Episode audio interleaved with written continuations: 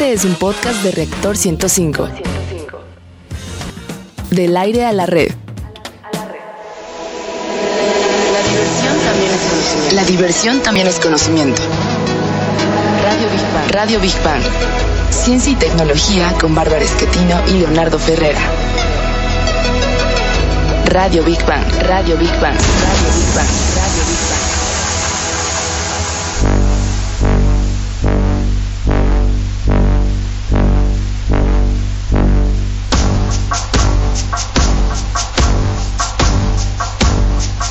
Yo dije que no,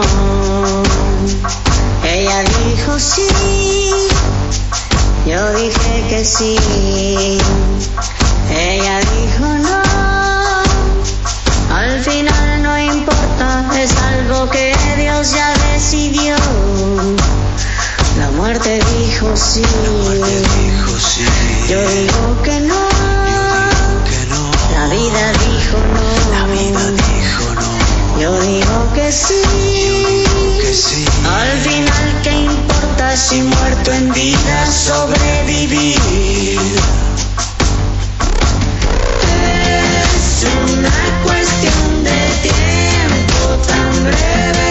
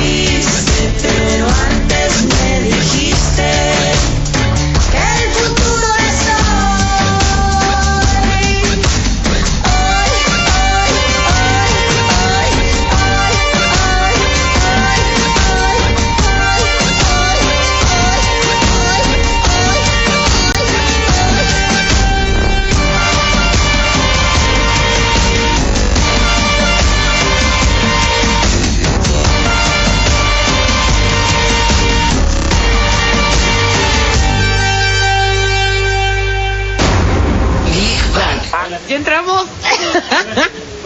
¿Qué ya? Sí. ¿Cómo? Queridos bigbanianos, estamos aquí en el Palacio de Minería. Pensamos como que todavía faltaba un ratito, ya, ya están al aire. Bueno, para que vean ver, que estamos en vivo. Rapidísimo. ¿Hay algún libro? Fíjate, la pregunta está buena, ¿eh? Que haya marcado tu vida, tu forma de pensar o de sentir. ¿Cuál es? Escríbenos a nuestras redes o llama a nuestros números. Más adelante leeremos tu respuesta. Ahora sí, propiamente, ¿qué tal amigos? Es un gusto como siempre saludarlos. Está en el lugar y a la hora indicada. Esto es Big Bang Radio, donde la diversión también es conocimiento. Transmitimos en vivo en Reactor 105 FM y estamos en la 38 Feria Internacional del Libro del Palacio de Minería. Estamos en vivo, nos enlazamos con Reactor. Esto es un monumento del siglo XVIII ubicado en el corazón del centro histórico de la Ciudad de México. Les invitamos de verdad a que se queden esta hora con nosotros. Les garantizamos que van a aprender algo nuevo de una manera ágil y divertida. Y les saludamos con el gusto de siempre todo el equipo de Big Bang Radio, Bárbara Esquitino y Leonardo Ferrera. Y pues como les dije, hoy salimos de la cabina reactor y estamos en la fil del Palacio de Minería. Barbarita, donde tú estés, la voz y sonrisa más hermosa del oeste radiofónico. Muchas gracias. Sea en cabina en Reactor 105, sea en la calle, sea en tu casa, donde sea, hasta aquí en el Palacio de Minería. En la casa, en la oficina, As- bueno, tengo usted ya nada. Eso, exactamente, no digas porque nos quitan de nuestro sueldo. A ver, mi querida Barbarita, como dices tú, nos encontramos en un lugar bellísimo, el Palacio de Minería, transmitiendo aquí en vivo desde la FIL, que por cierto yo soy eh, fan de esos meteoritos que están allá afuera. Y hay uno de los meteoritos más grandes de México, está ahí. Queridos bigbanianos, qué gusto saludarlos. Niño Godzilla, nuestra mascota oficial. Nos trajimos al niño Godzilla. También saludamos a nuestro corresponsal, el ruso de Rusia, Snack, Vivarliovsky, la cúcara voladora y al grillo afónico. Vente, grillito, rápido, vente, vente, vente. Eso, Lo bueno es eso. que toda la fila está oyendo a los animales que tenemos ahí. Exactamente, venga, venga, todas nuestras mascotas. Bueno. Hay obsequios, recuerden nuestras líneas de contacto, ¿sí? Sí, líneas de eh, contacto. allá en reactor, en la cabina de reactor. ¿Alguien por allá va a recibir? Atendiendo. Ok, ok. Líneas de contacto 5601-6397 y 5601-6399 en Facebook. Nos encuentras como Big Bang Radio y en Twitter como Big Bang-Radio 1. ¿Y cuál es el menú de hoy? Y está, como tú dijiste, Barbarita, dedicado a los libros. Sí, porque esta es una fiesta de los libros y vamos a iniciar con nuestra sección Exploradores del Infinito, dedicada al universo y su grandeza, hablando de los libros que han viajado al espacio. ¿Qué leen los astronautas? ¿Tú qué leerías, amigo Big Baniano, si fueras al espacio? Yo leería... Bueno, tú, Big Baniano, amigo Leonardo. Yo creo que leería a Gabriel García Márquez. Me gustan mucho sus libros. Ok. Venga, venga, mira, hasta Cecilia viene por ahí. Me mandó felicitación, gracias. ¿Qué tal si te hubiera dicho libro de Archo o algo así? Me matas, ¿verdad? También, ¿no? Es válido. Me pones ojos de. Hay que divertirse. bueno, Bueno, pues en la sección Gigante Azul dedicada al planeta Tierra y la importancia de su biodiversidad, hablaremos de los árboles y los libros. ¿Qué importancia tienen los árboles para la creación de la celulosa, materia prima del papel, y cuál es el costo ambiental? En nuestra sección Materia Gris, dedicada a los principales avances de los laboratorios y los principales proyectos tecnológicos, hablaremos de los libros más antiguos, más raros, los más locos. Bueno, va a estar muy bueno. Muy bueno. En la sección Construyendo Puentes, dedicada a los grandes personajes de la historia y los logros del hombre por alcanzar sus sueños, hablaremos del lugar donde estamos transmitiendo el día de hoy, un lugar lleno de historia y cultura, como comentamos, la FIL, aquí en el Palacio de Minería. Y para cerrar, como siempre, bien y de buenas en nuestra sección Divulgando Humor, donde lo más inverosímil, raro, curioso también es ciencia, hablaremos de los libros prohibidos de la historia. Te vas a sorprender, quédate con nosotros. Así es, y el ruso de Rusia, ¡ah! que nuestro querido Barliovsky nos dice, súbele a tu radio, vamos a nuestra primera sección. Exploradores del infinito. Bueno, a ver, yo ya hice la pregunta, ¿qué libro eh, llevarías al espacio en caso de que pudieras emprender una odisea espacial? Leo dijo, Gabriel García Márquez. ok, ok, pues yo estoy hablando, yo pensé en algo más religioso, ¿no? Por aquello de que ¿La me van a Biblia? dejar, sí. Ay, ¿de acá cuando Sí. me saliste religiosa? Pues ya ves, pues ya sola ya le entra uno la espiritualidad, pero bueno, Órale, ya sintiendo por- la calaca, ahora sí. Dios, Dios, ¿verdad? Bueno, Siempre, siempre. Bueno, exactamente, por estar donde estamos, hoy, como ustedes sabrán, hablaremos de libros, abarcando todas las latitudes de la Tierra y más allá. Es indiscutible que un libro puede ser un gran amigo en momentos de soledad o reflexión, y hoy en Exploradores del Infinito te vamos a dar algunos ejemplos. Por ejemplo, este está muy interesante. La misión tripulada del Apolo 14 fue lanzada a la Luna el 31 de enero de 1971. Así es, sus trupilotes Alan Shepard, Edgar Mitchell y Stuart Rosa están relacionados con un hecho histórico muy interesante que tiene que ver también con John Stewart, un hombre muy religioso que trabajaba para la NASA en los programas Gemini y Apolo. Pues eh, bien, fue él exactamente quien orquestó el plan para llevar nada más y nada menos que las Biblias a la Luna. Y esto, por supuesto, fue en secreto, ya que la comunidad atea demandaba que la NASA separara la ciencia de la religión. Así que John Stout se las ingenió para microfilmar la Biblia. Es decir, lograr hacerla muy, pero muy pequeñita para que no causara problemas con el peso ni fuera visible. Y bueno, pues logró que el libro fuera del tamaño de un dedo e hizo 100 ejemplares. De un dedo. De un dedo. O sea, estás hablando de pocos Sí, centímetros. bueno, un tuyo es dedote, pero bueno, un- Bueno, sí, no, el mío es casi, casi Bueno. récord Guinness. Nah, Ok. no, no. Bueno, eh, fueron entregados al astronauta Edgar Mitchell, quien logró que las 100 Biblias llegaran a la Luna. Mitchell más tarde entregaría ya las Biblias a las autoridades de esa época, como George Bush padre y Richard Nixon. De llegar a encontrar alguno de estos ejemplares a la venta en la actualidad, fíjense, Big Banianos, pueden valer miles y miles de dólares. Vamos ahora a escuchar a Rogelio Castro en, nuestra siguiente cápsula. La Hora del Cuento desde el Espacio es un programa que lleva cuentos infantiles a nuevas alturas. Y cuando decimos nuevas alturas, nos referimos al espacio. Este es un esfuerzo de la NASA para entusiasmar a los niños con la ciencia.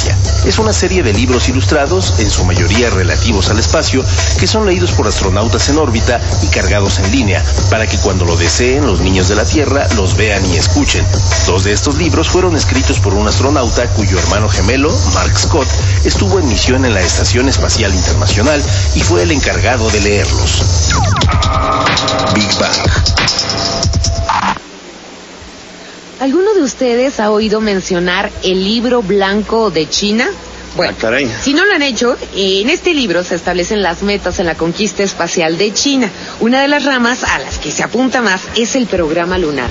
Así es. Bueno, fíjate que también a los vuelos tripulados y a una estación permanente en el espacio, cabe aclarar que este libro no habla de plazos específicos para lo- lograr tales metas, ni da detalles de nada. Digamos que es solo una declaración de intenciones chinas en el espacio. Y pues para que nos platique más eh, sobre estas lecturas en el espacio, está aquí nuestro queridísimo Toño Díaz de la Sociedad Astronómica de México. Está en Toñito. chino este libro, de verdad. Sí, seguramente está en chino. Como... Oye, pero parecía como que si fuera sacrilegio llevarse cualquier libro. Oye, pues es lo más Eh, natural. Sí, ¿no? eh, es que precisamente por lo que ustedes mencionaban, el es el peso, exactamente. El peso que mandes al espacio un libro por persona. de- No, Eh, pero sí, es, sí. es que sí, Está eh, o sea, sumamente calculado. está sumamente todo, todo está estrictamente controlado, hasta casi casi la, o sea, todo, desde los artilugios que llevas, cámaras o lo que sea, está, debe ser muy controlado. Y aparte, como decían, eh, por ejemplo, llevar la Biblia, yo no sé nada en contra de eso, pero eh, Pues como tal, separar, ¿no? exactamente. hay que. Bueno, pues, recordemos que, debería. que, que lanzaron los primeros astronautas un Sí. mensaje, ¿no? De, Claro, de, pero de Génesis. Sí, pero también ahí, ahí vamos con otra cosa, ¿no? ¿Por qué solamente la Biblia y por qué no otros, otros Claro, libros religiosos algo en ese caso? o- Y entonces ese es el problema que ahí no hay como. Bueno, Bueno, pero fueron, bueno, fueron clandestinos. Sí, Bien podrías exactamente. haber llevado un libro de, No, y de- de de hecho Buda no, o yo no sé. O no sea. Llevado la Biblia solamente, digo, que había ¿Qué han llevado, Manz? A ver, cuéntanos. No, han, han, este, ¿cómo se llama? ¿Cómo se llama el ritual de... ¿El ritual de- cuál? De las misas, de los domingos, cuando... Eh, eh, eh. Sacramento. No, el Eh, misario, no, o sea, la hostia, y el vino de lo consagrar y lo- todo eso. Exacto. La consagración. La comunión, comunión. Te vamos a invitar a misa los domingos, ¿eh? Vas a ver, man. A ver si no te nos retuerces Por ahí, ejemplo, ¿eh? por ejemplo, este Aldrin, fue, Buzz Aldrin se convirtió en la primera persona en hacer comunión en el espacio. por O sea, era católico. Ajá. Ok. Bueno, religioso, dejémoslo, así no me. Ok. O sea, no solamente libros, también hay. Pero oye, rápido, ¿tú qué libro te llevarías, Toñito? Yo me llevaría de la Tierra a la Luna de Julio Verne. Ah, ¿En serio? Pero si estás Sí. en la luna, ¿no te gustaría, no sé, de la Tierra a Marte, en otro lugar? Digo, eh, bueno. No, porque ese libro me gusta mucho. Ah. O tal vez me llevaría a la insoportable. Mira, si no vas a misa Ajá, y no sabes qué es sacramento ni nada, me hace que te llevas ¿Para una qué te revista más prohibida. existencial? Si va a ser existencial tu vida ya en la Ya en el luna. espacio todavía Sí, más, oye, ¿no? Un libro, rápido, rápido, antes de despedirnos, que hayan llevado diferente a, a los religiosos. Bueno, ya sabemos que están contando cuentos desde la luna para los niños, ¿no? Uy, este, habían llevado también muchos cuentos de los hermanos Grimm. Ah, mira. Sí, yo- Está bueno. sabía mucho- llama relaja y Sí todo, me está gustó, bonito, ¿no? Sí me Sí. gustó. Pues bueno, mi querido Toñito Díaz, te agradecemos mucho como siempre. Tenías que estar aquí, Sí, ¿verdad? no, Muy muchas bien. gracias. Muchas gracias. Oye, nada más una cosa rapidísima. ¿Qué libro ha impactado tu vida? Tu vida. ¿Qué ¿Te ha libro? transformado tu forma de Oh, pensar, de sentir? Uno, uno, uno. Pues, eh, el anticristo de Freddy No, Smith. ya, por ¡Pecador, favor. te digo! Ya, Ya, llévenos la hoguera, Toño. Por favor, directo Bueno, de ti, por favor. vamos, la hoguera, ¿les ¿eh? parece que pasemos mejor a terminar la sección Exploradores del Infinito con Big Bang al momento? Bueno, Venga. en la NASA hay un libro de cocina. Sí, de cocina. Es un libro de divulgación científica llamado The Astronauts Cookbook. Y habla de la comida de los astronautas, cómo se elabora y las propiedades, ¿no? Y bueno, pues como saben, el doctor Neri Vela, astronauta mexicano, es el primer astronauta en ir al espacio y que representó con orgullo a nuestro país. Claro. Él además es un prolífico escritor. Ha escrito, pues yo creo ya como 20 libros, ¿eh? mucho más de 10. o sea, Sí, ya los más de todos. 10 libros. Como unos de verdad que 20, sí es muy prolífico Y sigue escribiendo y todos son de divulgación científica acerca de su experiencia regalamos en el muchos de espacio. Big Bang, bueno, ya, y hemos perdón. muchos, muchos firmados por él, ¿no? Pues vamos ahora a nuestra siguiente sección. Gigante azul. Bueno, eh, queridos Big Banianos, bueno, público en general, ustedes desperdician papel de cualquier tipo. Yo creo que todos papel. hemos desperdiciado Sí, papel a sí, montones, ok. en verdad, ¿eh? Bueno, ¿sabían ustedes que se necesitan 15 árboles para fabricar una tonelada de papel? Me dirán que pues el papel es un material que está presente en nuestras vidas, de muchos usos, se le da muchos usos. Bueno, pues bien, les sigo proporcionando más datos. Para fabricar un kilo de papel o cuatro cuadernos de 100 hojas, aparte de los árboles, necesitamos 324 litros de agua. Oye, es que yo, yo esa cifra tengo que repetir, se me hace impresionante. Fíjate, para fabricar un kilo de papel o cuatro cuadernos de 100 hojas, aparte de los árboles, necesitamos, dijiste, 324 litros de agua. Esto en verdad que es impresionante. Pero para que este papel tenga el color, fíjate, blanco que vemos, se necesita blanqueador de cloro, que es una sustancia altamente contaminante Claro. y afecta gravemente la salud del hombre. 115 billones de hojas son impresas anualmente en nuestro planeta. Bueno, les vamos a dar otro dato. El promedio mundial de uso de papel por persona es de 40 kilogramos. Un tercio de este consumo mundial pertenece a América del Norte, en específico a los Estados Unidos, con un 25% de consumo a nivel mundial. Para que tengan una mejor idea, Cada año se destinan 75 mil árboles, fíjense, 75 mil árboles solo para producir el papel de la edición dominical de New York Times. Estamos hablando De un solo periódico. periódico, claro, de los más exitosos a nivel mundial, de los que tienen eh, mayor arraigo, pero estamos hablando de un solo periódico, imagínense todos los periódicos del mundo. Si nada más para el New York Times se necesitan 75 mil árboles para producir el papel de la edición dominical de New York Times. Y aquí hay más datos alarmantes. Los norteamericanos desechan unas 4 toneladas de papel de oficina por año. ¿Qué significa? A que, si, a que pudiéramos juntar este papel y hacer una cadena, tendría una distancia, fíjense, similar a la que hay entre Nueva York y California. Está impresionante Sí, esto, ¿eh? sí. Para más información sobre esto, vamos a escuchar la siguiente cápsula en voz de Rogelio Castro. Si te has preguntado cómo comprar un libro y no contaminar a la vez, pues la solución no es dejar de leer libros. En la actualidad, la tecnología puede hacer libros sin talar árboles.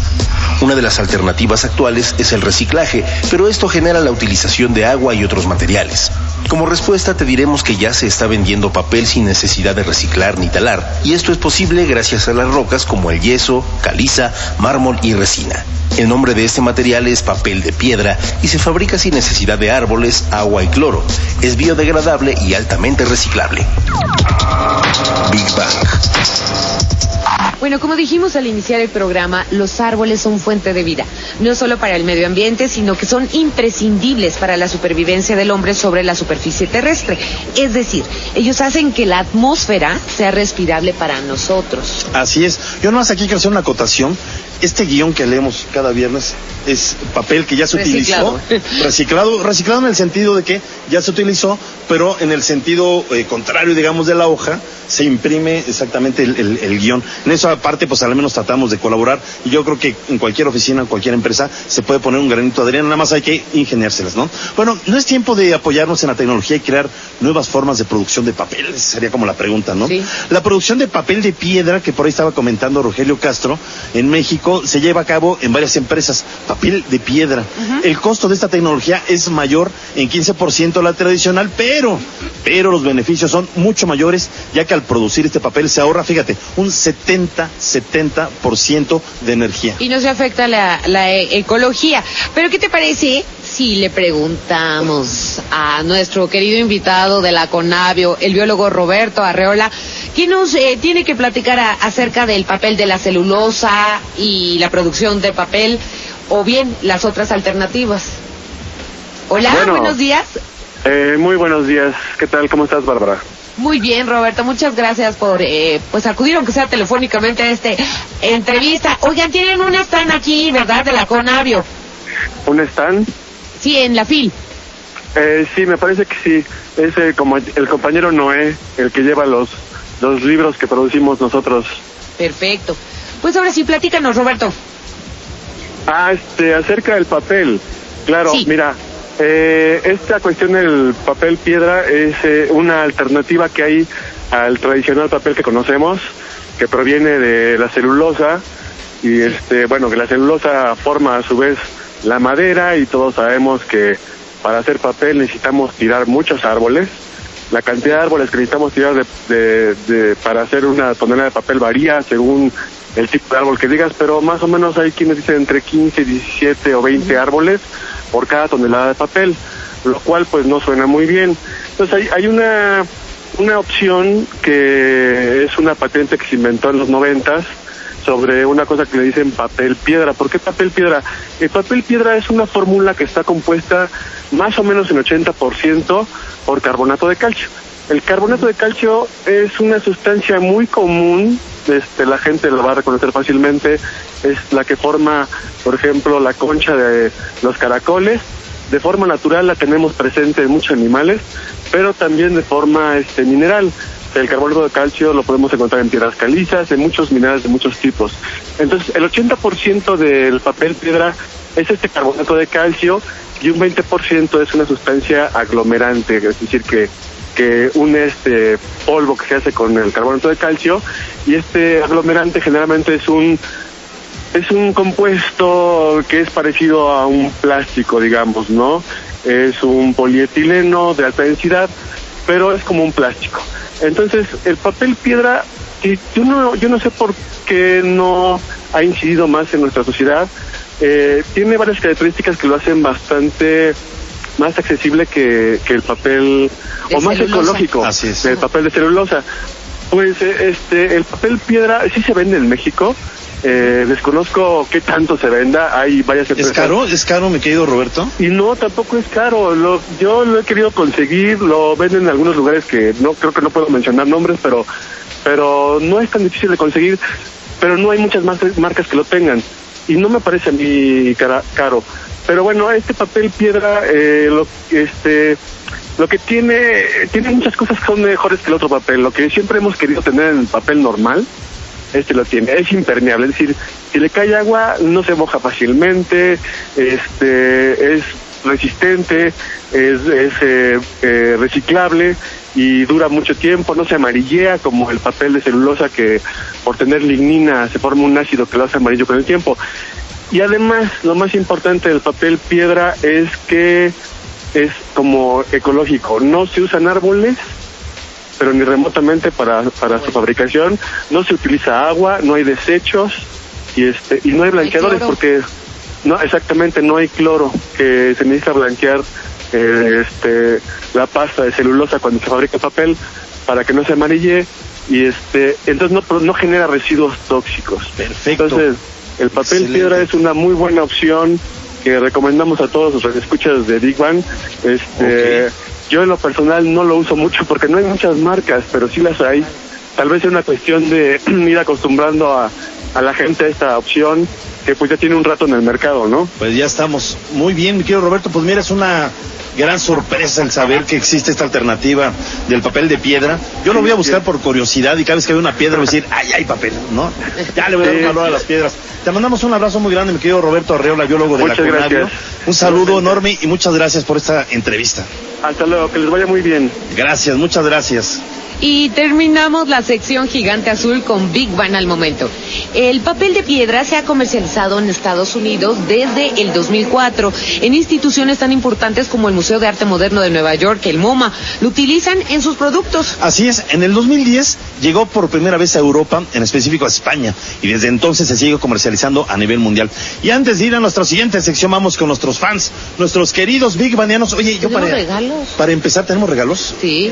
Ah, después, vienen los regalitos. Ok. Yo primero, este, quiero agradecer, yo sé que me dijo que no, pero madre querida, gracias por estar aquí presente gracias en el. Palacio de Minería con mi querida tía Borre, que son súper fans aquí de este programa. Gracias de todo corazón, en verdad. Ella me dijo, nada más que no me pongas al micrófono porque te voy a desheredar. Entonces no te voy a pasar al micrófono, querido madre. No bueno, vamos a mandar Gracias. saludos. Eh, en este momento también, no se preocupen, están atendiendo las líneas telefónicas allá en la cabina de reactor. Y bueno, vamos a mandar saludos a Adrián Enrique Juárez. Ya está tu saludo. A Ángel Montiel, Fernando Padilla, buen día, Big Manianos. Sí, un gran libro y novela, Es vida con mi vida, una obra. Venga. Eh, Nacho Piedra, mándeme un saludo. Ya está, Nachito. Saludos. Eh, bueno, tenemos muchos más, pero... Berenice López, que nos escribió, que dijo que es fan de nosotros desde el programa anterior. Dice que nunca manda saludos. Le prometimos que te íbamos a mandar saludos, mi querida Isabel Berenice. Palma, que subió una foto, no la encontramos. Eunice, Con- Eunice López, Sí, Eunice. también Isabel Eunice. Palma, muchas gracias por tu foto, para que vean que andamos por todos lados. Ay. Y bueno, eh, tenemos muchas, muchas Oye, opiniones. rápido, rápido, quiero hacer un comentario. Este, un querido bigbaniano, eh, Roberto Rudyar Carranza, que constantemente nos aporta eh, datos y saludos y todo. Fíjate que tiene un eh, primo eh, periodista que lo acaban de asesinar en, en la noche, en Tierra Caliente, y este, y pues le man- le mandamos un eh, sentido pésame a toda la familia y en verdad y exigimos, y yo lo digo como periodista, en verdad que pues se aclare qué pasó, qué pasó y que den con los responsables. En verdad un abrazo y nuestro sincero pésame a toda la familia de mi querido amigo Roberto, toda la familia eh, Carranza Pineda. Bueno, y pues, ¿qué les parece si vamos a nuestra siguiente sección? Venga. Materia gris. Bueno, a ver, para ti, Leo, ¿qué es un best seller? Pues es una, un libro exitoso que Ajá, eh, logra superar este el, el número de ventas estimadas. Que, hay- que hay que nada más hay que ver que los bestsellers varían mucho, depende del país, porque en México Claro. un tiraje ya es considerado bestseller y en Estados Unidos es otro tiraje o en Europa es otro tiraje, ¿no? Pero es un honor, quien lo logre tener es un, un honor en verdad Claro, muy grande, no, ¿no? no necesariamente son los mejores, pero sí son los más vendidos. ¿eh? Esto es mi punto de vista. Déjame platicarte que este término se utilizó por primera vez en el periódico norteamericano Kansas Times and Star, en un artículo del diario que hablaba de los libros más vendidos. Pero cuando realmente se popularizó fue en 1942, Ah. cuando el periódico The New York Times sacó una sección llamada The New York Times Best eh, Seller List. Y desde entonces ese término les cuelga una medalla de oro a los libros más vendidos. Como dije, no necesariamente los mejores, ¿eh? Algunos sí y otros, Otros no, no. necesariamente, Exacto. ¿no? Bueno, fíjate, vamos con cosas raras, ¿eh? ¿Sabían que el libro más pequeño del mundo mide, ¿cuánto creen? Tú hace un rato nos hablaste de un libro muy pequeño que Sí, medía la, un la dedo. Biblia, que la que llevaron al espacio, Exactamente, claro. que ya se me hace muy pequeño, ¿no? Bueno, el más pequeño del mundo mide uno, o sea, un milímetro por un milímetro. O sea, ¿saben lo que es eso? Pues es muy O pequeño. sea, ni la parte más pequeña de una uña, o sea, un milímetro por un milímetro, y se comercializó en 1985 y lleva por título Old King Hall. Solamente se hicieron 85 ejemplares y para dar vuelta a sus páginas, fíjate, se requiere de un alfiler. pues claro. Pero ahora les comento que el libro más caro del mundo, llamado Codex Leicester, una recopilación de textos y dibujos de Leonardo da Vinci, bueno, pues quién son, ¿Cuánto cuesta? obviamente. ¿Cuánto? ¿Cuánto creen que cuesta? No, pues no sé. Pues tú dime una cifra, no sé. No sé, un millón de dólares. Ah, una barbarita, por amor de Dios. Ay, no sé. Cuesta 153 millones de euros y solo tiene este Codex Leicester 13 páginas. Pero de quién viene, Bueno, evidentemente, exacto, ¿no? ¿Qué bueno, textos y dibujos de quién viene? Exacto. A ver, otro dato. ¿Sabían que el novelista que más ha escrito novelas en el mundo es el brasileño Ryuki Inoue? Es de descendencia japonesa y portuguesa y ha publicado 1072 novelas. Actualmente publica seis trabajos por semana. Órale. Sí. Si no hubiera podido llegar a la luna, ¿no? Llevando sus libros, imagínate. Bueno, pues, 1072 novelas, no, estaría imposible. A ver, en el antiguo Egipto se llamaba a, la a las bibliotecas los tesoros de los remedios del alma, ya que podían curar la ignorancia considerada la más peligrosa de las enfermedades, que yo estoy totalmente de acuerdo. Y para esto vamos a escuchar más información en voz. El libro más antiguo del mundo es el Sutra del Diamante. Hasta ahora considerado también el más valioso y venerable del planeta. Fue impreso hace 1145 años, lo cual significa que es 600 años más viejo que la primera Biblia impresa de Gutenberg. Fue descubierto por el arqueólogo húngaro Aurel Stein en 1907 en una cueva cercana a una importante ciudad de la Ruta de Seda. No es el primer texto impreso de la historia, pero sí el más antiguo. Está escrito en sánscrito y recoge las enseñanzas de Buda. La Biblioteca Británica conserva una copia y su versión digital se puede consultar por internet. Big Bang. No se muevan. Vamos a una pausa. Estamos en vivo desde la FIL del Palacio de Minería. Radio Big Bang. Radio Big Bang. Del aire a la red. Escuchas un podcast de reactor. Radio Big Bang. Radio Big Bang. Ya estamos de regreso en Big Bang Radio, donde la diversión también es conocimiento. Y estamos aquí en la fil del Palacio de Minería. Y por supuesto, estamos hablando de libros, los libros más antiguos. Y también, hablando de antiguos y de Mesoamérica, fíjense que son los códices prehispánicos hasta el momento, eh, pues de los más antiguos. Y solo se conocen 16 o 17 manuscritos. Yo conozco uno, ¿eh? En, en- en- en Francia. Pues yo no. Sí, original, original. Pues qué, no. qué coraje, ¿no? Digo, porque lo tengo que estar viendo allá, Pues sino debe estar aquí en México. Pero bueno, los cuales están dispersos, como decíamos, entre Europa y México. La mayoría de ellos fueron destruidos en el periodo de la colonia para borrar los conocimientos de los indígenas durante la colonización. Qué tristeza. Bueno, ahí les va uno. Que, que estamos hablando en el corte con, con mi querida Ceci- eh, Cecilia Kühne. Bueno, Buenos el días. Codex Serafinianus Muchos lo consideran el libro más extraño del mundo. Ah, Fue publicado en 1981 y lo que lo hace tan extraño es el lenguaje de los textos, el cual prácticamente no existe. Sus ilustraciones, eh, las cuales son totalmente re- surrealistas, también lo hacen muy extraño. Y en cuanto al mensaje de este libro, bueno, pues es nulo. Su autor, el arquitecto italiano Luigi Serafini, aclaró que este no es un libro alienígena, como muchos andan diciendo, ¿no? Por el contrario, su intención al escribirlo era que los lectores adultos se pusieran en los zapatos de los niños que aún no saben leer y que no entienden el mundo de los adultos. Y quién mejor que nos platique acerca de libros que nuestra Cecilia Cune. ¿Cómo estás?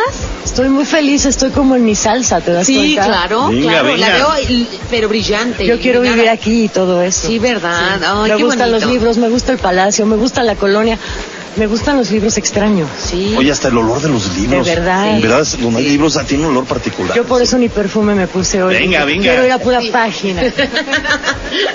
¿A qué hueles a Le Libre? Eso me va a gustar ¿No? mucho. Venga, muy bien. Al libro antiguo. ok. Ahora estabas hablando de este, de este códice, códice serafiniano, Sí. que yo lo tengo y yo lo les voy a contar algún otro día que es, es una maravilla, sí se puede conseguir, cuesta muy caro y es muy divertido. Pero nos presumió que lo trajo de Nueva York. O sea. Pues es que no, no lo traje, no me lo mandé pedir. Ah, Bueno. Me hubiera ido a gustar, estaba yo leyendo, no Pero tuve espérate, tiempo. Antonio, a secuestrar, no es el de 153 este, millones de. No, de- ese de- no, ese no, ese es el Leicester. Ah, sí, ese el Leicester. No, en ese te hubiera invitado a mi casa donde Sí. lo compré junto y lo vemos allí en la mesa de mi casa, Ay, ajá. carísima. Y eso no, creo nada a ustedes, pero bueno, háblanos del que código. lo voy a traer. El códice luego les voy a contar qué es, porque en realidad es un, es un idioma que no es idioma porque es más gráfico, es una Sí. cosa impresionante. Pero estamos hablando un poco de libros raros, ¿sí? Entonces yo, arrimando el agua a mi molino, y hablando del lenguaje, les voy a, les voy a contar de un libro que yo tuve que ver en la, en la, en la producción, y soy autora, Sí. que se llama El Jergario Latinoamericano Ilustrado.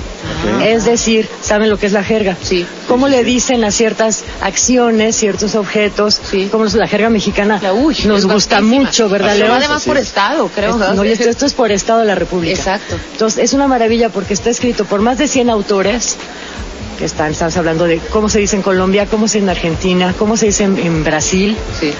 cien- más de 100 autores, y todo está ilustrado. O sea, cada, cada página del libro viene una palabra, te dice cuál es el sentido, y cada, cada palabra tiene su ilustrador, su ilustración. Pues para de que un ilustrador. mejor. Y lo que en un día, lo que en un país es una palabra seria, no es una grosería, Sí, ¿no? Claro. Exacto, ejemplo, pero ¿no? además es maravilloso porque si empiezas, lo empiezas a ver, además lo pueden ver incluso niños porque es como cuento, no tiene Claro. esta definición. Entonces es una maravilla porque te habla de la lingüística y de la jerga. Y es realmente raro. Imagínate tú de una palabra que no conoces de Argentina. O sea, ¿qué ilustración le pones a mitote? Entonces los ilustradores no son necesariamente del país en el que están, en general son de Guadalajara, también hay de aquí, pero es un libro que es muy maravilloso, estamos hablando de la lingüística, de la lingüística que nos gusta, la que no es que nos enseñan en la escuela, sino cuál es el cambio de las palabras. Entonces, ese jergal latinoamericano ilustrado, se los recomiendo y luego ya veremos. Ah, Ah, y- les voy a regalar dos. Sí, pero En un aguante ratito. porque ya sé cómo hablan a la cabina hasta que les digamos y hagamos no, una. Porque a lo mejor no.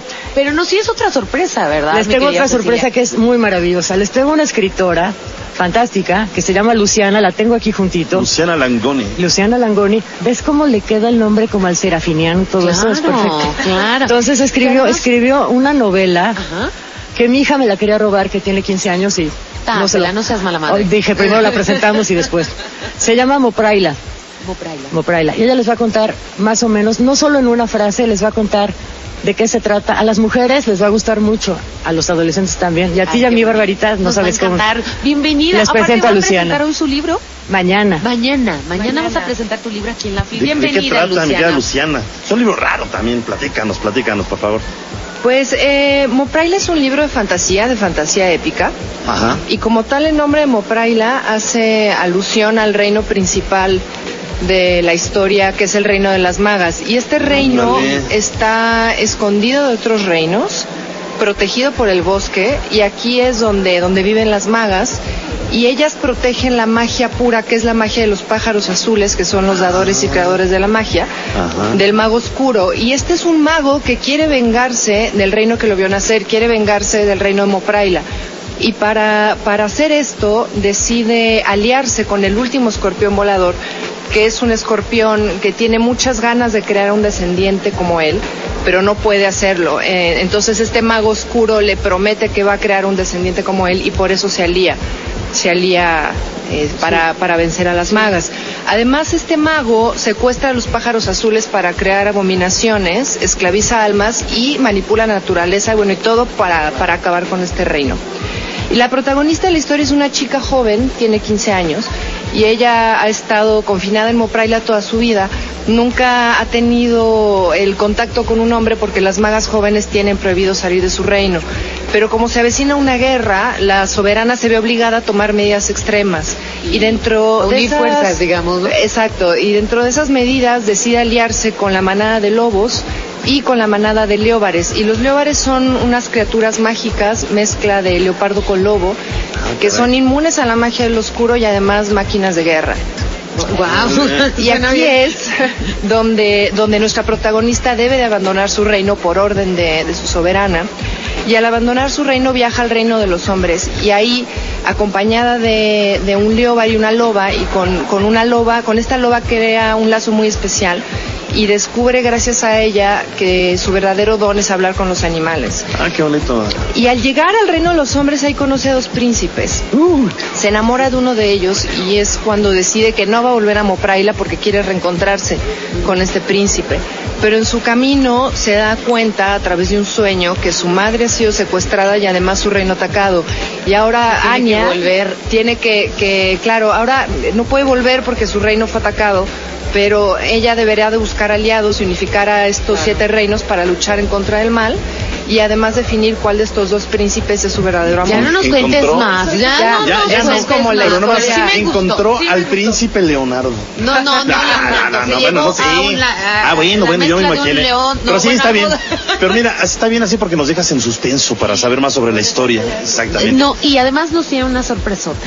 Mopraila Nos va nos va a a regalar, regalar dos dos libros, exactamente, dos libros. Y te pedimos por favor que Si los autografíes para nuestros Claro, este, queridos fans, les decimos Big Banianos, los Big Radio, los Big Banianos. Ok. Entonces, eh, Que, nos digan cómo se para- llama para el libro, así de fácil, que es el mismo nombre no, del está- reino. No, pero lo dijimos una sola vez, no está No, sí se dijo varias veces. Sí. Luciana. Vale, vale, vale la pena que se acuerden para Ajá. que se acuerden Empieza con. M, Empieza con con, M. M. y termina con A. Ajá, ajá. Y nos repites cuándo te presentas en la FIL y la hora, por favor, Luciana. Eh, mañana es, ¿qué es? Mañana 4 de marzo a las Mañana 11 4 de de la mañana en el auditorio Sotero Prieto. Muy bien. Por aquí voy a andar. Perfecto, para que les autografíe su libro. ¿O qué otra pregunta quieres hacerle? No, está bien, vamos a ver si alguien se puso buzo. Es que el nombre no es fácil, pero No, vamos es a ver fácil. si alguien se puso buzo. Si no, hacemos otra pregunta. Ya que nos digan de cabina si alguien se Su puso autora buzo. es ¿no? Luciana Luciana Langoni. Langoni. Y Luciana. Langoni. Luciana. Langoni. Se van dos libros autografiados por ella. Vean nada más qué maravilla. Y le agradecemos muchísimo Gracias, a Luciana. Mucho éxito, ¿verdad? No, con tu gracias a libro. ustedes, mucho, muchas mucho éxito. Y cuando saques otro libro, te invitamos a cabina. Ya, yo encantada. ¿eh? Angelita, Por favor. muchas gracias. Muchas gracias, muchas gracias. Gracias. Y mi querida Ceci, contigo rezamos en un ratito más. ¿No? Bueno, pues este. Vamos a, ¿Concluir? a concluir con Big Bang al momento. Concluimos la sección Ajá. Big Bang al momento. Para cerrar, aunque usted no lo crea, fíjense, hay libros que se han publicado y que tienen títulos muy sugerentes. Por ejemplo, uy, de veras qué títulos, ¿eh? Comer gente está mal. ¿Qué libro? Digo, ¿qué título, no? hay que otro. está mal. Híjole, esta. Perdón, está de Así risa, se ¿eh? llama. No, no lo, no lo Posición del misionero. Madre Teresa en la teoría y la práctica. No ¿Qué sé- es no eso? sé, es que lo escribió un gringo, no, no, no se adapta es a lo que eso? decimos en México, pero bueno. Posición del misionero, Madre Teresa en la teoría y la práctica. ok. Santo Cristo Redentor, ¿qué es eso? ok, ok. Ahí te va otro título extraño. ¿Por qué los gatos pintan? No, esto sí está raro. Una teoría de estética felina. ¿Por qué los gatos pintan? ¿Tú lo sabes, mi querida Cecilia? Yo sí tengo una. ¿Qué pinta? Esa se quiere pintar de blanco porque es muy Ay, negra. Entonces tiene razón este libro. Bueno, Claro. ok. A ver, ahí les va otros títulos. Todo lo que sea acerca de las mujeres lo aprendí de mi tractor. Qué belleza. Qué ¿verdad? maravilla. Bueno, también haga sus propios juguetes sexuales. También está bellísimo este ¿Cómo? libro. de- Que nos regalen uno. No, ahí está. Viene uno mejor. Castración. Wow. Santo Ventajas Cristo. y desventajas. Ese debería ser libro prohibido. ¿Cómo que es eso? Eso debe ser un cartel, un póster. ¿Y de dónde venden ese libro? Que nadie lo va a comprar, por amor En de Dios. Estados Unidos sí lo hay. Ya sé, Búsquenlo. una esposa o una novia enojada. Pero tiene sus Enojada. ventajas y desventajas. Bueno, ¿qué les, va, ¿qué les parece si vamos ahora eh, con nuestro querido Rogelio Castro? Ah, no, no es cierto, vamos a No, vamos con este. Vamos a saludar a los bigbanianos. Bigbanianos, mira, aquí tengo algunos saluditos. A ver. Berenice Ávila López, súper interesante. Estoy feliz, emocionada de que por fin llegó Big Bang y muy lista para escucharlos. Saluditos, abrazos a Barbarita, Leo y a todo el equipo de Big Bang Radio. Aguilar Enrique, allá nos vemos. A ver, no te he visto, güero, ¿eh? A ver si te vas apareciendo. Ah, eh, sí, científicos del rock y secta Big Baniana, este delicioso olor a papel y tinta. Salud, qué bonito. Hoy nos escribe Infinitos Conectados. Sí, Ok. Big Bang Radio. Nunca nos había escrito gracias, Infinitos Gracias. Conectados. Agustín Reyes, feliz Big Viernes son únicos y empezar con nueva pila para el fin de semana con buenas cosas que aprender. Saluditos, Bárbara León, nunca cambien. Muchas gracias. Charles Neox, ya, hablando de libros. Tony Valdés, buenos temas para lectores. Christopher Bader Cadena, mi abuelita me prohibió el libro del Kama Sutra. Jeje, estoy listo para el viaje por el universo del conocimiento. Juan J. Belmonte, recién salido del hospital. ¿Qué te pasó, Juanito? Ya escuchando algo excelente. Saludos, Big Bang Radio. Vente para acá, acá te vas a sentir mejor. Besitos, Juan J. Belmonte. ¿Y qué les parece si vamos a nuestra siguiente sección? Construyendo puentes. A ver, como yo les decía en un principio, las meteoritas, a mí me encantan esas que están afuera de, de este eh, palacio de minería. Las han observado, son cuatro, y se exhiben exactamente a la entrada principal. Una de ellas, conocida como el Morito, es una de las más grandes del planeta. Como saben, el Palacio de Minería está ubicado en el corazón del centro histórico de la Ciudad de México, para ser más exactos, en la calle de Tacuba, número 5, y fue construido de 1797 a 1813 por el escultor y arquitecto español muy famoso en la época y hasta ahora también, Manuel Dolzá. Bueno, también fue sede del Real Seminario de Minería, con la finalidad de preparar académicos especialistas en la explotación de minas, la cual era una de las principales fuentes de riqueza del Imperio Español. El Palacio de Minería se constituiría como una de las primeras instituciones orientadas al desarrollo tecnológico de América. Así es. Bueno, en el siglo XIX, tras las revueltas del país, el palacio permaneció cerrado. También se pensó que en él, eh, que, que en él fuera eh, la mansión imperial, fíjate, de Maximiliano de, de Habsburgo. Sí. Y fue hasta 1867 cuando recobró su misión, la de alojar a la Escuela Es- Especial de Ingenieros, misma que por casi 100 años estuvo en este inmueble hasta que fue trasladada a Ciudad Universitaria. Actualmente el Palacio de Minería forma parte del patrimonio de la UNAM y en él se realizan distintas actividades encausadas a la difusión cultural y eventos de talla de la Feria Internacional del Libro, donde se dan cita las editoriales más importantes de habla hispana Así y es. desde hoy, desde donde hoy, perdón, estamos transmitiendo. Les invitamos a escuchar más información en nuestra siguiente cápsula. La Feria del Libro es uno de los eventos más importantes a nivel cultural, que se celebra en diversas partes del mundo. Una de sus funciones es reunir a las principales editoriales y sobre todo fomentar a través de diversas actividades la lectura. La Book Expo América se realiza en los Estados Unidos y es la más grande en América y en idioma inglés. Cuenta con más de 2.000 editoriales y más de 500 autores invitados cada año. Recibe en promedio 300.000 visitantes. Cuenta con su propio canal de videos y emite cientos de actividades a todo el mundo a través de Internet. Big Bang. La FIL del Palacio de Minería llega a su edición 38 y es organizada por la Facultad de Ingeniería de la UNAM y cuenta con el apoyo de dependencias universitarias, también de la Cámara de la Industria Editorial Mexicana, el Consejo Nacional para la Cultura y las Artes y el Gobierno de la Ciudad de México. Y en este año el invitado de honor es el Estado de Querétaro. Ándale. Quien además, en el marco de la Constitución, celebra también que en el año de 1917, lo que muchos no sabíamos, fue capital de la República Mexicana. Ándale. Le damos la bienvenida a el responsable de prensa y difusión de la FIL, Rubén García Morales. ¿Cómo estás? Buenos días. Gracias por venir con nosotros. ¿Qué tal? Buenos días a todos. Muchas gracias por el espacio para hablar de la feria. Pues andábamos hace ratito platicando, cacareando aquí este, eh, los logros exactamente de esta eh, feria de libros. Es una de las más eh, importantes, pero no solamente en la Ciudad de México, en México, incluso yo diría internacionalmente. Sí, sí, la Feria del Libro del Palacio de Minería cumple este año 38 ediciones. Eso la pone como la feria más antigua del país. Ándale. Y eh, después de Guadalajara, que bueno, se cuece aparte, es la segunda más importante del país. Esto nos da una importancia y trascendencia entre los escritores y el público mexicano. Eh, se ha dado por llamar un clásico de la Ciudad de México después de tanto tiempo. Exactamente. Generaciones tras generaciones han este, llenado los pasillos, las escaleras monumentales de este bello palacio que, por cierto, este año cumple 225 de existir. No, es que ¿no? la sede, la sede le da un toque No, especial. I- incluso cuando veníamos para el programa vimos ya una fila enorme de jóvenes queriendo entrar porque se abren las puertas a Pero las tú 11 lo de la dijiste, mañana. Barbarita. ¿verdad? Gente muy joven. Es, eso en verdad que motiva. Sí. O sea, porque a veces creemos que solamente los lectores ya son canositos de lente. Nah, nah, nah. Aquí los jovenazos andan haciendo cola y cola larga para entrar. Sí, sí, es importante mencionar que esto es una feria, no es un simposio para especialistas, es un espacio donde justamente eh, eh, los jóvenes, nos da mucho gusto eso también a nosotros. Hemos hecho un esfuerzo porque los jóvenes vengan, se interesen por la lectura, porque creemos que los jóvenes sí leen, a pesar de lo que se dice. Eh, y esto es la prueba, ¿no? Grandes filas, chicos que van de aquí para allá con la novia, se detienen en la escalera, se toman una selfie y nos hemos preguntado cuántos de esos chicos entrarán a un espacio como este en su vida. Esta es una oportunidad al año, una vez al año para hacer este recorrido laberíntico entre libros, fuentes, salones bellísimos, la capilla, el salón de actos, en fin, es, es una Fíjate, gran mi- Mi, oportunidad. querido Rubén, que he tenido la oportunidad pues de dar eh, varias este, conferencias y talleres eh, periodísticos y una de las preguntas que casi siempre hacen los jóvenes y siempre la espero cuando doy alguna conferencia es ¿cómo podemos hacer para triunfar y tener éxito en algo? Yo les digo, mira, Dios. de entrada, yo les digo de entrada, lee, lee y lee y sigue leyendo. Claro, claro, claro. Toma revistas, toma libros, toma periódicos, lo que quieras, pero lee, ponte a leer. Si vas a una exposición, lee. Si vas Claro, a un museo, claro. lee.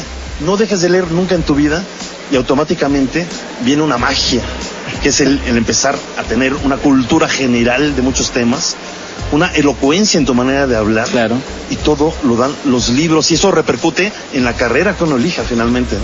Sí, eh, creo que la Feria del Libro del Palacio de Minería es otro ejemplo de eso. Eh, nos han dicho, bueno, es la Feria del Libro, pero el libro engloba todas las áreas del conocimiento, no es la Feria de la narrativa o de la poesía.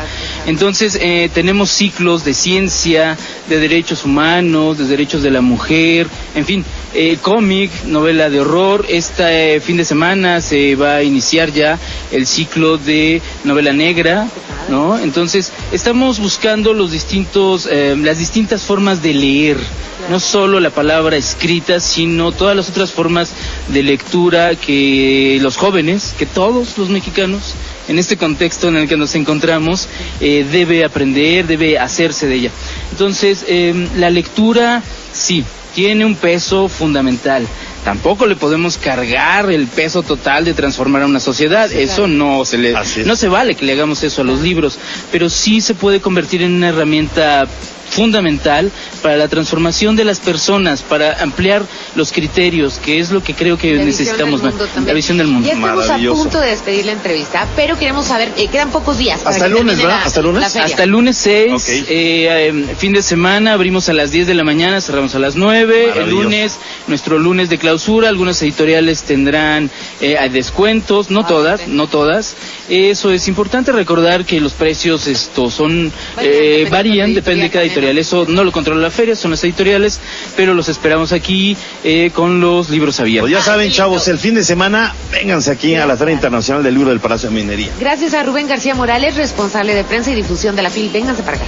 Gracias, gracias, un abrazo enorme. Bueno, pues concluimos la sección Construyendo Puentes con Big One al momento. La Feria del Libro de Madrid es uno de los, de los eventos culturales más queridos en España y fue inaugurada el 23 de abril de 1973 para hablar de otras ferias importantes que hay en el Sí, mundo. tam- eh, bueno, ellos escogieron esta fecha, el 23 de abril, porque ese día fallecieron los dos más grandes escritores de la historia, Miguel de Cervantes y William Shakespeare. Antes de ir, o vámonos a Divulgando Humor, ¿verdad? Directito. Vámonos directo tenemos a divulgando. Vienen humor. sorpresas, ok. Venga. Pues bueno, Divulgando humor. Espérame, pues faltaba la voz de Rogelio divulgando humor. Bueno, a ver, ¿sabías, Barbarita, que existe una lista negra, fíjate, negra como nuestra conciencia? existía, ya, ya. Ah, bueno, sí todavía, todavía. Sí. No, yo ese del libro de la castración, para mí eso sí es Eso no es prohibitorio, eso Debe es estar en la lista negra, bueno. negra. Ok. Bueno, existía, existía una lista negra de libros llamada Index Librorum Prohibitorum. Ok. Bueno, pues este era un catálogo de la Iglesia Católica sobre los libros perniciosos para la fe y aunque no lo crean, estuvo vigente hasta 1966, no hasta, hasta hace tanto, ¿eh? No, pues sí, hasta muy poco, 1966. Bueno, digamos que afortunadamente los criterios cambian, la ciencia y la cultura avanzan, el mundo cambia. Pero, ¿qué les parece si conocemos algunos ejemplos de los libros prohibidos a través de la historia? Y comenzamos con Charles Darwin y el origen de las especies el cual tuvo férreos opositores a la teoría de la evolución, aún hoy en día, ¿eh? Es motivo de acaloradas eh, discusiones, ya que pues, unos argumentan que no son producto de la selección natural y que en su lugar, eh, pues, sostienen que provienen del origen divino. Exacta, exactamente. Bueno, pero fíjate que otros libros, estaba ahorita recordando a Copérnico, Galileo, todos esos escritos fueron prohibidísimos por la iglesia, incluso pues hasta eh, pena de, de- de perder la vida de estos, eh, de, de estos grandes hombres, ¿no? Bueno, fíjate, este está bueno, ¿eh? Y lo hemos comentado hasta, hasta en el programa. Rebelión en la, en la- en la granja de George Orwell de 1945 fue utilizado por, por los Estados Unidos como propaganda contra el comunismo. Aún se rumora que este libro está prohibido en Cuba, en Kenia, en China y en Rusia. La misma suerte corrió su otra famosísima novela, 1984, así se llamó, 1984, y esto debido a su fuerte crítica contra el totalitarismo. Bueno, American Psycho, a lo mejor muchos de ustedes vieron la película, eh, es de Bret Easton Ellis y fue prohibido en Alemania y hasta hace poco en Canadá. Pues se trata de un asesino que describe en primera persona su psicopatía, manías y obsesiones. Vamos a escuchar más información. Huckleberry Finn es un libro que ha sido objeto de repetidas censuras en las escuelas de los Estados Unidos debido al uso en múltiples ocasiones de la palabra nigger, negro en forma despectiva. En nuestro vecino del norte esto es una grave ofensa para la comunidad afroamericana. En 1921 un tribunal también declaró como obsceno un pasaje del libro Ulises de James Joyce, el cual estuvo también prohibido hasta 1933. En el mismo país también fue prohibido el cuento de Caperucita Roja en dos escuelas de California. Big Bang. Bueno, ¿sabían que cada año a finales de septiembre en los Estados Unidos se celebra la Semana del Libro Prohibido? Un evento dedicado hasta, bueno, hasta como por morbo ir, ¿no? A ver no, qué. es que está muy bueno. sí. Ajá, un evento dedicado desde hace 30 años a promover las obras literarias que fueron censuradas alguna vez en la historia. Está bueno. Sí, y precisamente analizar por qué, ¿no? Digo, ya, ya val- vale la pena, la verdad. Alicia en el País de las Maravillas es un ¿Cómo? libro prohibido en China. No. Debido a que este cuento, o en este cuento, los animales actúan igual que los humanos. Otro libro también prohibido, pero en el Vaticano y el Líbano, es el Código da Vinci por razones religiosas. Y bueno, pues regresamos contigo, mi querida Cecilia Cunen. ¿Cómo estás? Muy bien, pero fíjate, además de que me emociona todo libro, estos libros prohibidos son además de gran terror y me dan miedo. Les voy a Ay, decir. me gusta, ¿eh? Les voy a decir. Ñañara, Sí, ñañara. voy- uno, uno es importante, se llama El libro de Tot, T-H-O-T. Sí. Ok. Es increíble. Se supone que fue escrito y quemado durante el Imperio Egipcio, Sí. pero sus peligrosas enseñanzas no desaparecieron. Dicen que su aut- autor fue el mismísimo Tot. el No, dios- no fue- no, no, eh, Tot. También era, era dios Sí. mitológico. Ok. Que además es maravilloso, no es maravilloso, es terrorífico. Dicen, todo lector será asesinado. Pero sí pasó. Bueno, según yo, yo he leído que, que los que lo descubrieron y tal, que se murieron todos. Yo no sé si será asesinado porque fíjate, consta de 78 láminas de oro, entonces igual lo estaban leyendo y lo iban a matar por quitarles las láminas de oro, puede haber sido. Pues sí. Pero dicen que son, fíjate, como el códice serafiniano, signos jeroglíficos de un idioma que nadie realmente entiende, ni siquiera los egiptólogos, pero tiene toda la sabiduría del universo. Entonces, ¿qué? Te animas a saberlo todo y luego morir. Ay, no vayan por él, ¿eh? Uy, No vayan por él. Hay gente que sí se aventaría. Hay gente que sí. Ajá. Y luego otro que puede ser prohibido, pero en realidad es una cosa que sí podríamos leer, se llama los evangelios apócrifos. Sí saben que existen, ¿no? Sí, cómo no. Son los escritos que surgieron en los primeros siglos del cristianismo, Mm. que están fuera de los cuatro evangelistas. Pero los, está, los, los, ah, los, los, ah, los- los dicen que son de escritores como santos, gente que sí tenía, que sí tenía identidad. Pon tu Santa Teresa, Sí. pon tu este, María Magdalena, o que son los primeros gnósticos antes de que les cortaran la cabeza. Entonces ese puede, puede ser prohibido. Evangelios acófricos, el libro de Tort. Y luego vamos a cerrar rápidamente con el Necronomicon. Ay, y sí, pero ya está machoteado desde Es lo que yo digo. los. Entonces no lean eso, mejor averigüen qué pasa con los, porque bueno, sí leanlo, pero... Mejor vamos a averiguar. Mejor. Tienes regalo, ¿verdad? Para nosotros. Tengo regalo. Venga, Tengo venga, libros. Ahorita, ahorita los damos. No, o de una vez, ¿no? Vamos, a, antes de cerrar, eh, eh, que los vaya diciendo que le hace una pregunta a Cecilia Kiune. Exactamente. Ok, ok, ok. ver, ¿cuál es la pregunta? La pregunta es, cuando yo hablo de jerga, ¿de qué estoy hablando? Y no estoy hablando para que lave algo. ¿Cuántos libros tienes? Dos. Dos. Son maravillosos, son grandes, son, son, son dos. Se llama El Jergario Latinoamericano Ilustrado. Ay, qué bonita eres. Sí, está Muchas, bueno, muchas está bueno, está bueno. Vamos a repetir el teléfono 5601-6397 y 5601-6399. Te lo dijiste de memoria. Sí, yo lo sé de memoria. Barbarita, me, me has asombrado. hombre, Tantos has años asombrado. de leerlos. Pues siempre andas en la jerga, siempre andas en la jerga. los lee mucho. bueno, a ver, Lolita, fíjate, Lolita es el título, de Vladimir Nabokov, de 1955, estuvo prohibida porque la historia gira alrededor de la obsesión sexual de un hombre adulto por una niña de 12 años, Lolita. Es una de Kubrick, o sea, que le- eh, de ahí se basó Sí, para... pero estuvo prohibido porque, pues Sí, sí, sí. y además de como tres versiones. Bueno, y quien además es su hijastra, este libro estuvo prohibido en Francia Inglaterra y tardó más de tres años en llegar a los Estados Unidos. Bueno, Steal This Book me encantó. Steal This Book. Róbate este libro, en español, de Abby Hoffman. Fue publicado en 1971 y es una guía para vivir de agrapa, ¿verdad? En el primer mundo. Su escritor está en contra del sistema y en este libro daba consejos para conseguir comida, identificaciones, viajes y transporte gratis.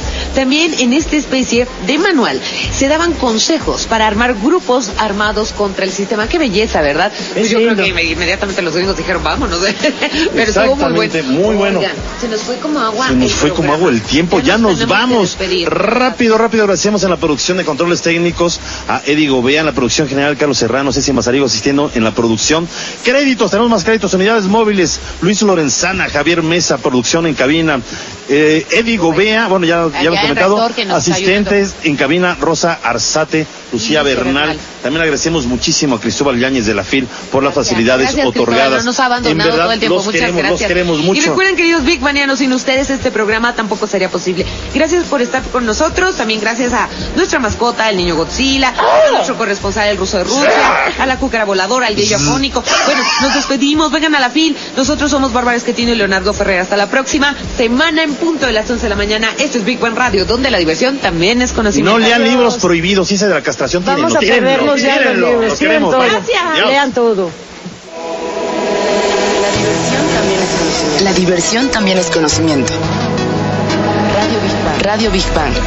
Ciencia y tecnología con Bárbara Esquetino y Leonardo Ferrera.